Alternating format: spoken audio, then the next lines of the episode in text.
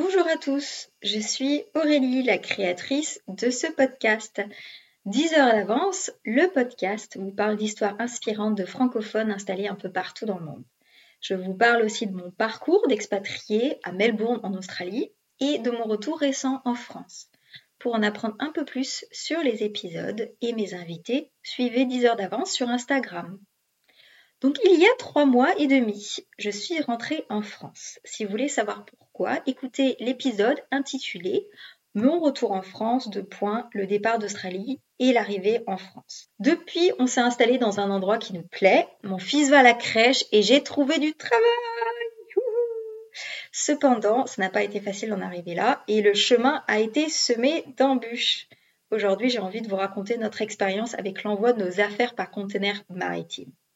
Donc quand nous sommes allés en Australie, nous avions mis nos meubles et nos affaires dans un conteneur maritime. L'entreprise, mon conjoint, euh, payait pour le déménagement et c'est pour ça qu'on a, privilégié cette solution plutôt que tout vendre et mettre nos affaires dans une unité de stockage.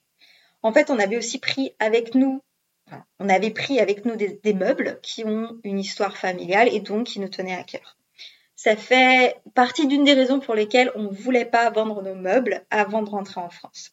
Donc on s'est demandé si on ne devait pas juste rapporter en France le strict minimum, bien sûr, mais mine de rien, même si on a souvent fait le tri et qu'on s'est débarrassé de choses au fur et à mesure, on avait pas mal d'affaires. On est quand même resté en Australie pendant 8 ans. En 8 ans, on accumule des choses et de la paperasse, surtout quand on a des enfants. Voilà, c'est facile en fait de se retrouver avec plein d'affaires. Et aussi, ça prend beaucoup de temps et d'énergie de tout vendre. On disposait de très peu de temps entre la fin de nos contrats de travail et notre départ pour la France. Donc on n'a pas voulu en fait se lancer là-dedans. Et mon conjoint en fait il a commencé son nouveau travail en France début août et avant ça on voulait passer du temps avec nos familles en juillet. Une autre raison pour laquelle on a voulu euh, utiliser euh, l'envoi de nos affaires par container maritime c'est qu'on avait une bonne expérience euh, il y a 8 ans. Le container en fait il y a 8 ans quand on est arrivé en Australie il a eu il avait un peu de retard mais on a mis ça sur le dos des douanes australiennes. Et quand je dis un peu de retard, je pense qu'il a dû avoir euh, trois semaines de retard. Donc on s'est dit bon, euh, ça ne semble pas trop long, euh, trois semaines, on peut survivre trois semaines de plus sans nos affaires. Et en plus, on s'est dit que les douanes françaises seraient un peu plus clémentes. Et en plus, l'entreprise de déménagement en Australie n'avait pas mentionné de retard potentiel. Donc, ce qu'ils nous ont dit, c'est que le container partira début juillet et il va arriver par bateau Havre début septembre.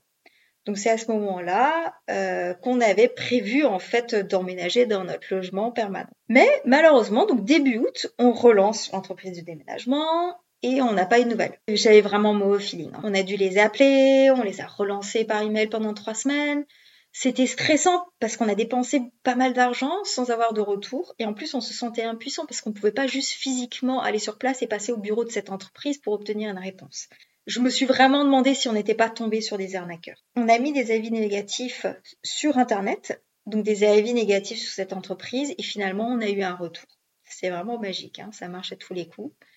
Donc finalement, ils nous ont dit qu'ils avaient fait une erreur, donc ils n'avaient toujours pas envoyé le conteneur, et surtout, ils ne savaient pas où il était. Et là, on a commencé vraiment à angoisser. On a quand même réussi à négocier qu'ils nous plaît la location des meubles, ici en région parisienne, parce qu'on en a besoin, surtout qu'on ne savait pas à ce moment-là quand en fait nos affaires allaient arriver. Donc on a demandé des meubles essentiels comme un canapé, une table basse, un frigo, une table de salle à manger, un lave-linge. On a quand même passé un certain temps sans meubles et on a pu récupérer à gauche et à droite quelques affaires comme de la vaisselle, du linge lit, un lit pour enfants, d'autres choses et heureusement qu'on a nos, familles sur place. Un peu plus tard, en fait, l'entreprise de déménagement nous a informé qu'ils avaient du mal à trouver un navire car le transport maritime international est compliqué en ce moment. Donc elle nous a finalement trouvé un navire qui fait un trajet direct entre Melbourne et Le Havre et notre conteneur est censé arriver fin novembre au Havre. Je croise les doigts, vraiment. Je pense que ça sera notre cadeau de Noël.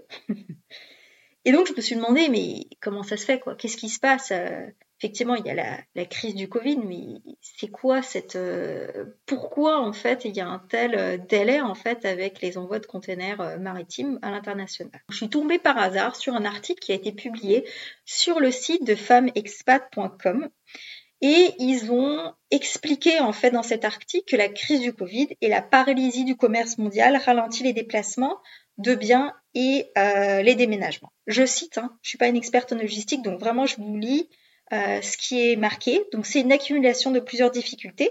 Donc la crise des semi-conducteurs aux USA, la surconsommation des biens à cause du home office, parce que je suis sûre qu'on a tous fait ça quand on travaille en télétravail et qu'au bout d'un moment, on regarde en fait nos murs, on tourne en rond de notre appart et qu'on se dit ben tiens, qu'est-ce que je pourrais acheter en plus? Qu'est-ce qu'il pourrait qu'est-ce que je pourrais acheter pour embellir mon appartement? On est tous allés sur internet, on a acheté des trucs tous en même moment.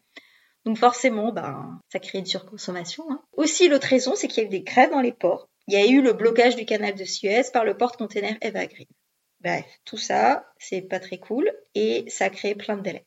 Et dans cet article, le retour à la normale, en fait, il prévoit un retour à la normale pour la fin du premier trimestre 2022. Donc si vous comptez déménager en ce moment, c'est intéressant de lire cet article parce qu'à la fin, enfin, il vous donne des conseils en fait si vous avez un déménagement prévu pour bientôt. Après cette expérience, je pense qu'il est vraiment important de bien se renseigner, mais aussi d'avoir plusieurs sources d'informations. Donc bien sûr de se renseigner sur les délais de transport actuels, d'aller sur les forums d'expatriés qui ont déjà eu cette expérience-là, de contacter plusieurs entreprises de déménagement, mais surtout faire en sorte que ce soit des gens qui ont l'expérience avec des envois à l'étranger. Je pense que ça, c'est très important. Et aussi, la deuxième chose, c'est toujours important euh, d'avoir un plan B, dans le cas où vos affaires n'arrivent pas à temps. Donc, vous pouvez louer un meublé, par exemple, un Airbnb, ou vous loger chez des amis et des membres de votre famille. Je pense que vraiment, faut avoir euh, un backup au, cas où euh, ça se passe pas comme prévu. Donc, voilà en résumé votre, enfin, voilà en résumé, en fait, notre souci de conteneur. On a aussi eu un souci avec notre lit. Donc on a dormi euh, sur le canapé lit de location pendant une nuit. Il est tellement vieux et pourri, franchement, que je ne pouvais pas dormir parce que je glissais de mon côté, euh, car le canapé lit est en pente. Et merci à un certain site de ventoline que vous connaissez tous qui livre des matelas gonflables hyper confort en 24 heures. Pourquoi j'avais pas de lit? C'est pas parce qu'il est dans le container, c'est en fait on a eu, on avait un lit en Australie qui était vieux, donc on s'en est débarrassé. On s'est dit on achète un bon lit avec un bon matelas ici chez Ikea. On l'a commandé deux semaines avant d'emménager. Et la livraison, elle était prévue un jour avant euh, qu'on emménage dans notre nouvel appart. Malheureusement, il y a eu un malentendu entre le livreur et Ikea et ça s'est pas fait.